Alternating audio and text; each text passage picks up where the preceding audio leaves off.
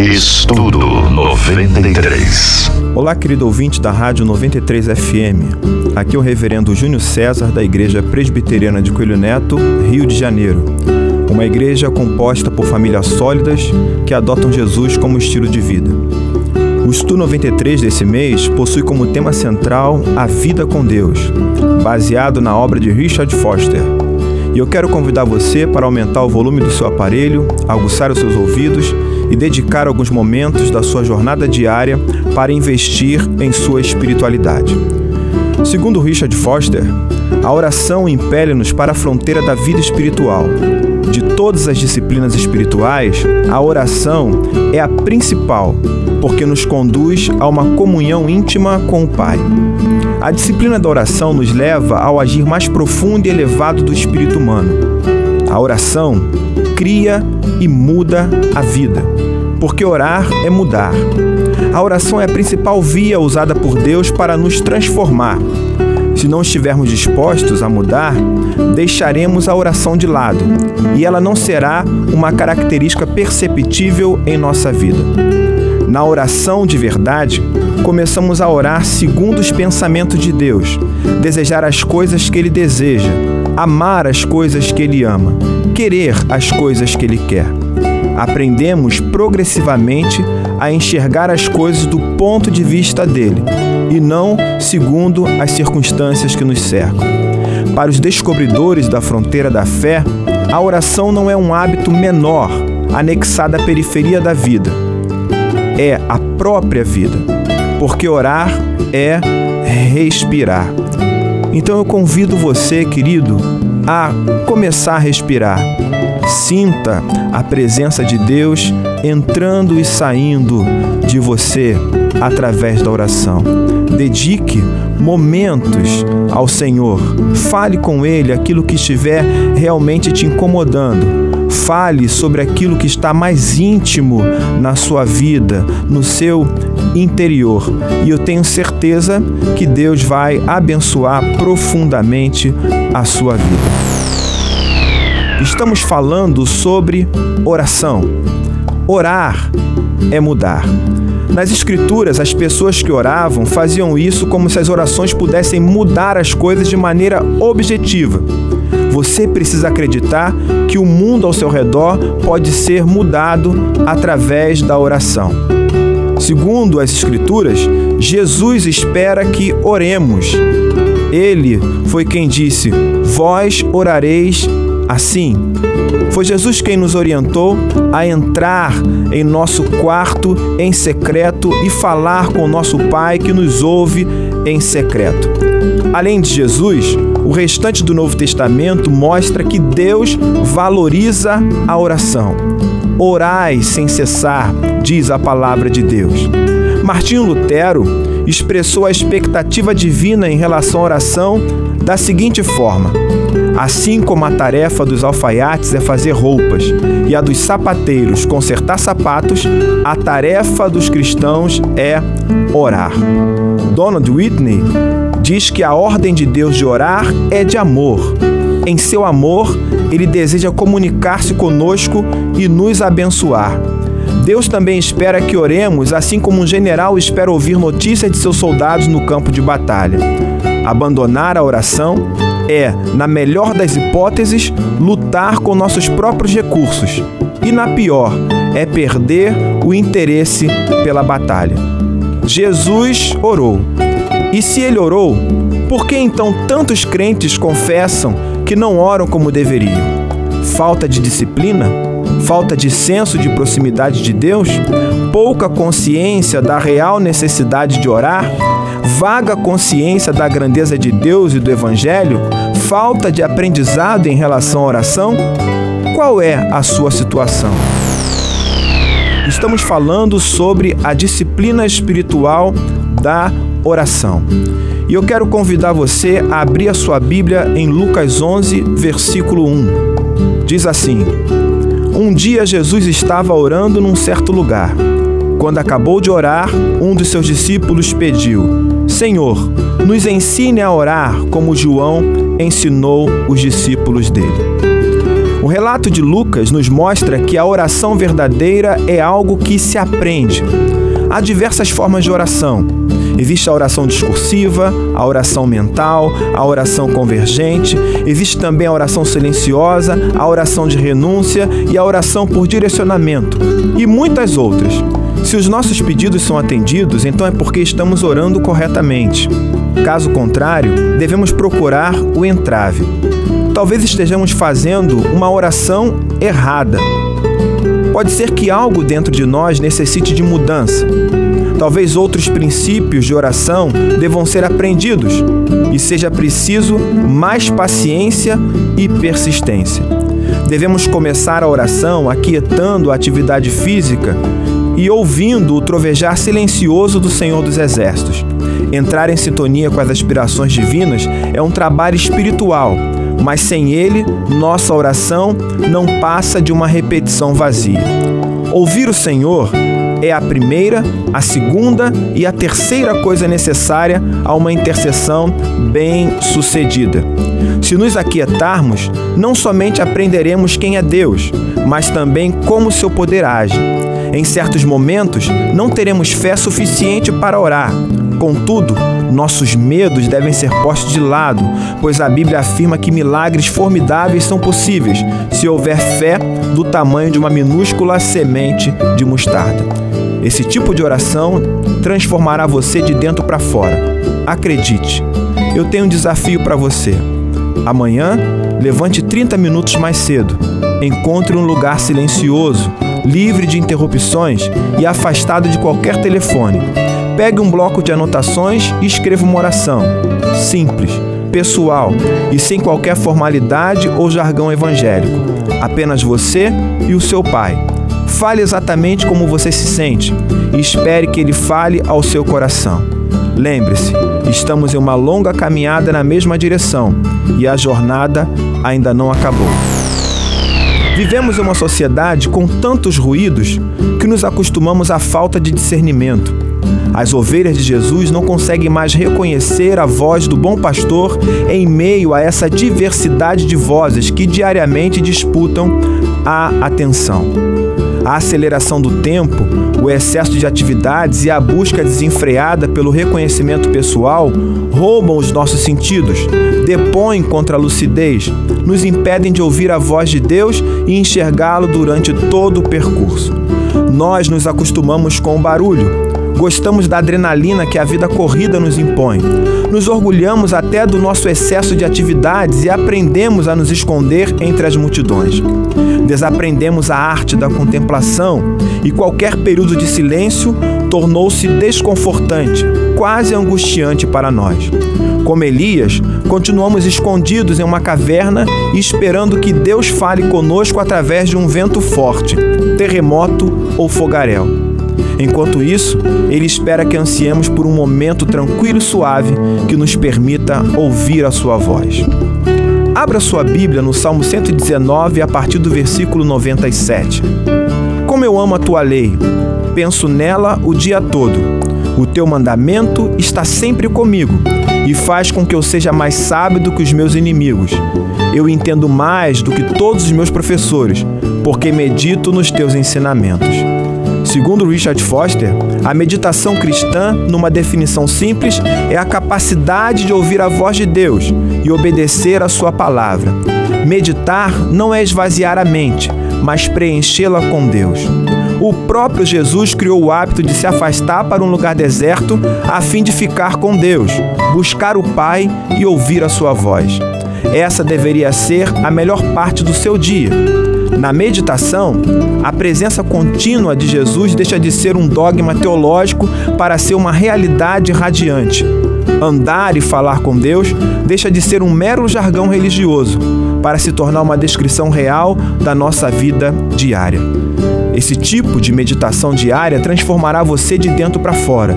Acredite, eu tenho um desafio para você. Encontre um lugar silencioso, livre de interrupções e afastado de qualquer telefone. Se for possível encontrar um local de onde possa contemplar uma bela paisagem, melhor. Escolha um texto bíblico e medite, leia, transporte-se, visualize, reflita, ouça, aprenda obedeça. Estamos em uma longa caminhada na mesma direção e a jornada ainda não acabou. O propósito das disciplinas espirituais é a total transformação da pessoa. Elas visam substituir os velhos e destruidores hábitos de pensamento por novos hábitos vivificadores. Em parte alguma, este propósito é visto mais claramente do que na disciplina do estudo. Já falamos sobre meditação, mas o apóstolo Paulo diz que o modo de sermos transformados é mediante a renovação da mente. Abra sua Bíblia em Romanos 12, versículo 2. Não vivam como vivem as pessoas deste mundo, mas deixem que Deus os transforme por meio de uma completa mudança da mente de vocês. Assim vocês conhecerão a vontade de Deus, isto é, aquilo que é bom, perfeito e agradável a Ele. A mente é renovada quando se dedica às coisas que a transformam.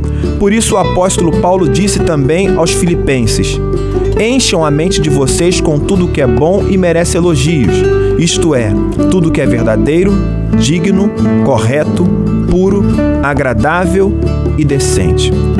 Muitos cristãos permanecem escravos dos medos e das ansiedades simplesmente porque não se beneficiam da disciplina do estudo. Talvez sejam assíduos aos cultos e dedicados no cumprimento dos seus deveres religiosos, mas ainda não estão sendo transformados. Podem gostar de cantar, orar no espírito, vivem em obediência e até mesmo afirmam receber visões e revelações divinas, mas ainda assim o tom de suas vidas permanece inalterado. Por quê? Porque nunca se dedicaram a uma das principais formas que Deus usa para nos mudar: o estudo. Jesus deixou inconfundivelmente claro que o conhecimento da verdade é que nos liberta. Os bons sentimentos não nos libertarão. Experiências estáticas não nos libertarão. Injeitar Jesus na veia não nos tornará livres. Sem o conhecimento da verdade, jamais seremos libertos. O estudo é um tipo específico de experiência em que, mediante uma cuidadosa observação, levamos os processos de pensamentos a moverem-se na direção da palavra de Deus. O que estudamos determina que tipo de hábito será formado. Por isso é que Paulo insistia em que nos ocupássemos das coisas que são verdadeiras, respeitáveis, justas, amáveis e de boa fama. Estamos falando sobre a disciplina espiritual do estudo. O primeiro e mais importante livro que devemos estudar é a Bíblia pois toda a Escritura sagrada é inspirada por Deus e útil para ensinar a verdade, condenar o erro, corrigir as faltas e ensinar a maneira certa de viver. E isso para que o servo de Deus esteja completamente preparado e pronto para fazer todo tipo de boas ações. Quando vamos à Escritura, vamos para ser transformados, não para acumular informações. Existe uma vasta diferença entre o estudo bíblico e a leitura devocional da Bíblia. No estudo bíblico, dá-se alta prioridade à interpretação, o que significa? Na leitura devocional, dá-se alta prioridade à aplicação, ou seja, o que significa para mim. Quando estudamos um livro da Bíblia, buscamos ser controlados pela intenção do autor, Deus. Resolvemos ouvir o que ele diz, e não o que gostaríamos que ele dissesse. Estamos dispostos a pagar o preço de um dia estéreo após outro, até que o significado nos seja claro. O estudo envolve quatro passos. O primeiro é a repetição. A repetição é uma forma de canalizar a mente de modo regular, numa direção específica, a da palavra de Deus, firmando assim hábitos de pensamento. A concentração é o segundo passo no estudo. A concentração é uma forma de ajustar a nossa mente a ele. A compreensão é, pois, o terceiro passo na disciplina do estudo. Ela leva à introspecção e ao discernimento. Também provê a base para uma verdadeira percepção da realidade. Há necessidade de mais um passo, a reflexão. Embora a compreensão defina o que estamos estudando, a reflexão determina o seu significado. Refletir sobre os acontecimentos do nosso tempo, ruminá-los, são atos que nos levam à realidade interior desses acontecimentos. A reflexão faz-nos ver as coisas sobre a perspectiva de Deus. Bom, como você já sabe, estamos numa longa caminhada na mesma direção. E a jornada ainda não acabou. E eu tenho um desafio para você. Leia o Sermão do Monte todos os dias ao longo dessa semana. Leia com calma, faça boas perguntas ao texto, medite, reflita, estude, investigue as respostas, verifique o quanto as palavras de Jesus aos seus discípulos ainda não foram aplicadas à sua vida diária e ore a respeito disso. A jornada ainda não acabou. Tudo o que aprendi se resume nisto Deus nos fez simples e direitos, mas nós complicamos tudo. Eclesiastes 7, versículo 29. Internamente, o homem moderno está fraturado e fragmentado. Estamos presos a um labirinto de realizações que competem entre si. No momento, tomamos decisões com base na razão sadia, e no momento seguinte somos motivados apenas pelo receio daquilo que alguém pode pensar de nós não temos uma base sólida e coerente em torno do qual a vida se oriente. Pelo fato de faltar-nos um centro divino, nossa necessidade de segurança tem nos induzido a um apego insano às coisas.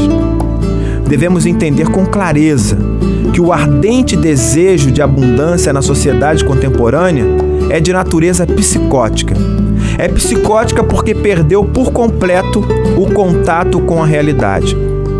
Nós ansiamos possuir coisas de que não necessitamos nem desfrutamos. Compramos coisas que realmente não desejamos para impressionar pessoas, das quais nem mesmo gostamos. Já é tempo de despertar-nos para o fato de que a conformidade com uma sociedade enferma significa também que estamos enfermos. Essa psicose permeia até mesmo a nossa mitologia. O herói pós-moderno é o garoto pobre que se torna rico, em vez do garoto rico que voluntariamente se torna pobre. A cobiça damos o nome de ambição. Chamamos prudência ao ato de guardar valores às escondidas. A ganância denominamos de diligência. Corajosamente, necessitamos de articular novos e mais, e mais humanos modos de viver deveremos fazer objeção à moderna psicose que define as pessoas pelo quanto podem produzir ou pelo que elas ganham. Deveremos experimentar novas e ousadas alternativas para esse presente sistema que é mortífero. A disciplina espiritual da simplicidade não é um sonho perdido, mas uma visão recorrente através da história. E ela pode ser retomada hoje. Tem de ser as prescrições bíblicas contra a exploração do pobre e o acúmulo de riqueza são claras e diretas. A Bíblia desafia todos os valores econômicos dessa sociedade contemporânea que está enferma. Estamos falando sobre a simplicidade enquanto disciplina espiritual. Jesus declarou guerra ao materialismo do seu tempo. Ele disse: Um escravo não pode servir a dois donos ao mesmo tempo, pois vai rejeitar um e preferir o outro, ou será fiel a um e desprezará o outro. Vocês não podem servir a Deus e também servir ao dinheiro. Evangelho de Lucas 16, versículo 13. Jesus exortou o jovem rico não somente a adotar uma atitude de desapego em relação aos bens materiais, mas literalmente a livrar-se deles se quisesse entrar no reino de Deus. Noutra oportunidade, ele conta uma parábola sobre um fazendeiro rico cuja maior preocupação na vida era estocar sua produção em armazéns. Nós diríamos que ele era prudente, mas para Jesus se tratava de um homem insensato. Jesus disse que se realmente desejamos o reino de Deus, devemos, como um negociante que procura boas pérolas, tendo achado uma de grande valor, estar dispostos a vender tudo para consegui-la. ele chamou todos os que quisessem segui-lo para uma vida alegre, despreocupada e isenta de cuidados materiais. Disse ele: Dá a todo o que te pede, e se alguém levar o que é teu, não entres em demanda. Mas cuidado, simplicidade é diferente de ascetismo. São mutuamente incompatíveis. O ascetismo, a pobreza deliberada, é um mal e deve ser abandonado. Nem a Bíblia perdoa ou excusa o ascetismo.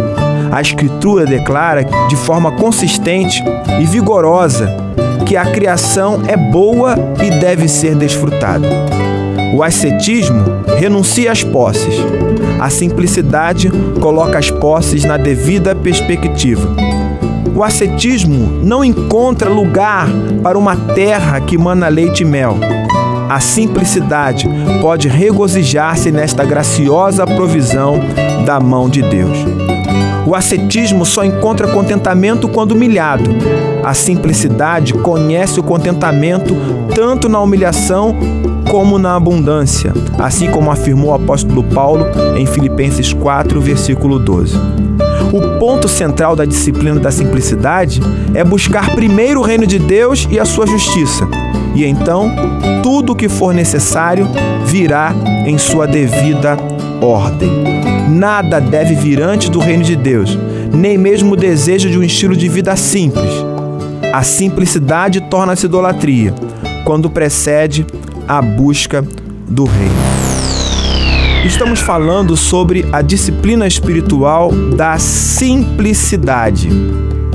Jesus, ele nos incentiva a ter uma vida com simplicidade.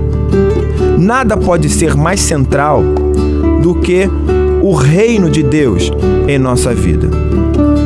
O desejo de sair da corrida maluca não pode ser central. A preocupação com a ecologia não pode ser central. A única coisa que pode ser central na disciplina espiritual da simplicidade é buscar primeiro o reino de Deus e a justiça, tanto pessoal como social desse reino. Por mais dignos que sejam todos os demais interesses, no momento em que eles se tornam o foco dos nossos esforços, tornam-se idolatria. O concentrar-nos neles inevitavelmente nos induzirá a declarar que a nossa atividade especial é a simplicidade cristã. E de fato, quando o reino de Deus é verdadeiramente colocado em primeiro lugar, as preocupações ecológicas, os pobres, a distribuição equitativa da riqueza e muitas outras coisas receberão a devida atenção. Mas lembre-se, o simples fato de uma pessoa viver sem a posse de bens materiais não é garantia alguma de que esteja vivendo em simplicidade. A liberdade de ansiedade caracteriza-se por três atitudes interiores. Receber o que temos como um dom de Deus é a primeira atitude interior da simplicidade.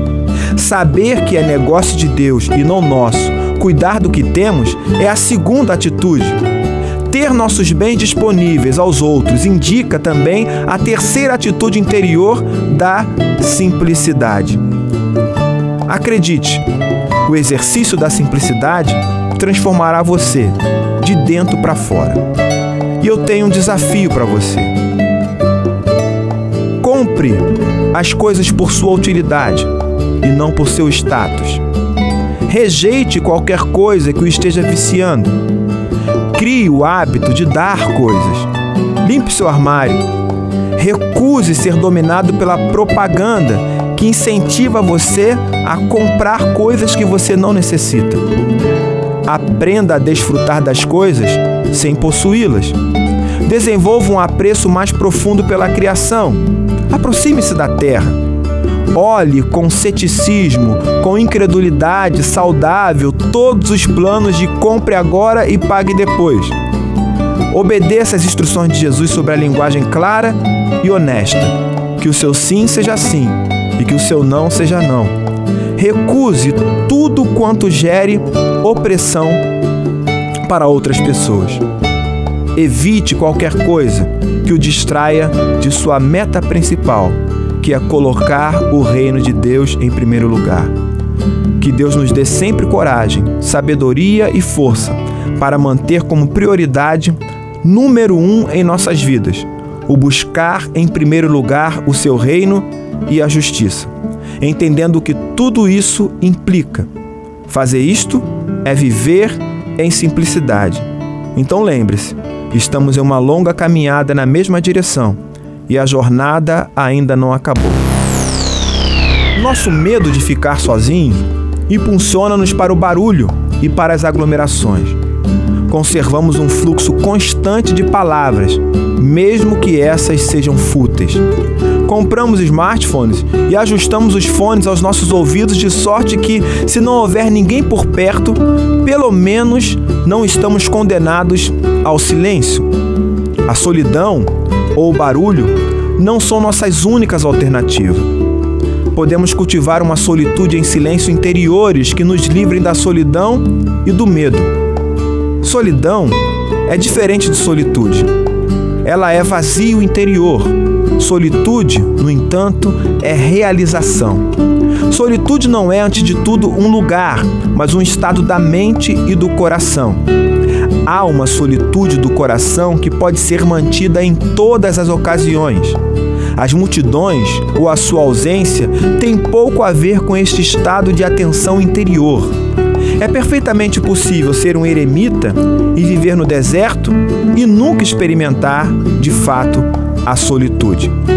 Mas se possuirmos solitude interior, nunca teremos medo de ficar sozinhos, pois sabemos que não estamos sós nem temeremos estar com os outros, pois eles não nos controlam.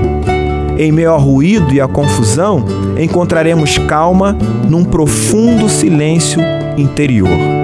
A solitude interior há de se manifestar também exteriormente. Haverá liberdade de estar sozinhos, não para nos afastarmos das pessoas, mas para poder ouvi-las melhor. Jesus viveu em solitude do coração. Também frequentemente, ele experimentou uma solitude exterior. Ele começou seu ministério, por exemplo, passando 40 dias sozinho no deserto. Antes de escolher os doze, ele passou a noite inteira sozinho no monte, orando. Quando recebeu a notícia da morte de João Batista, Jesus retirou-se dali num barco para um lugar deserto à parte. Após a alimentação miraculosa dos cinco mil, Jesus mandou que os discípulos partissem.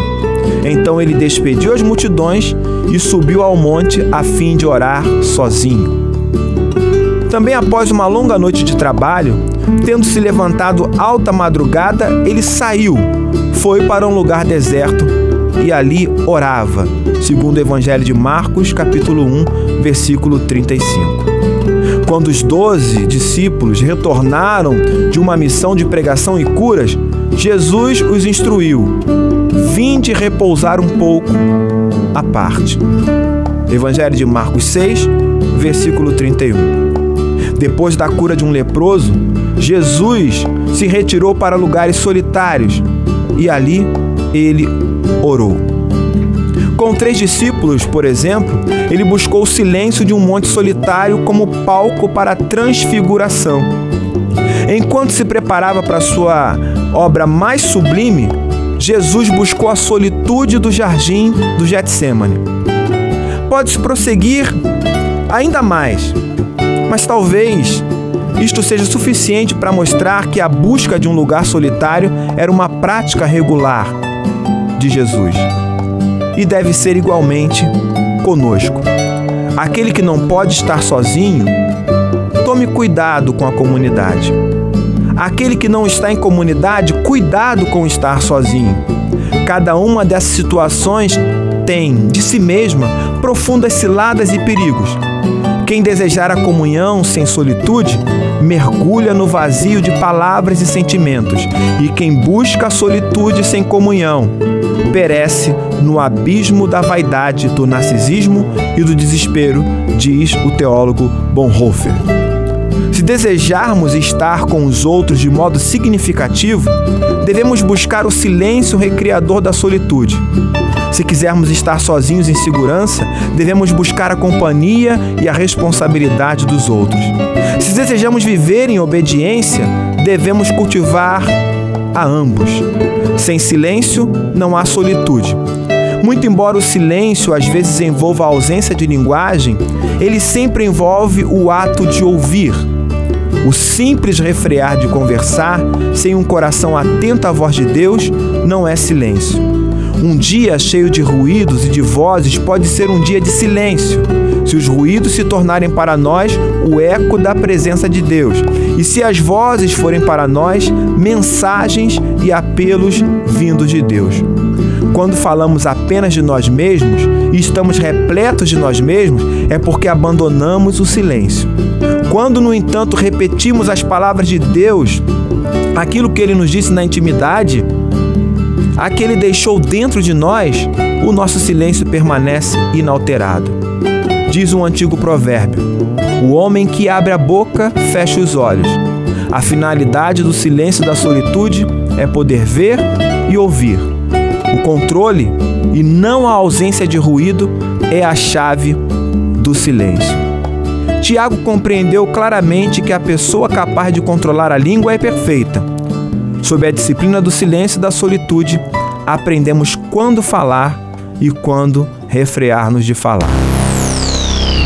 Estamos falando sobre solitude.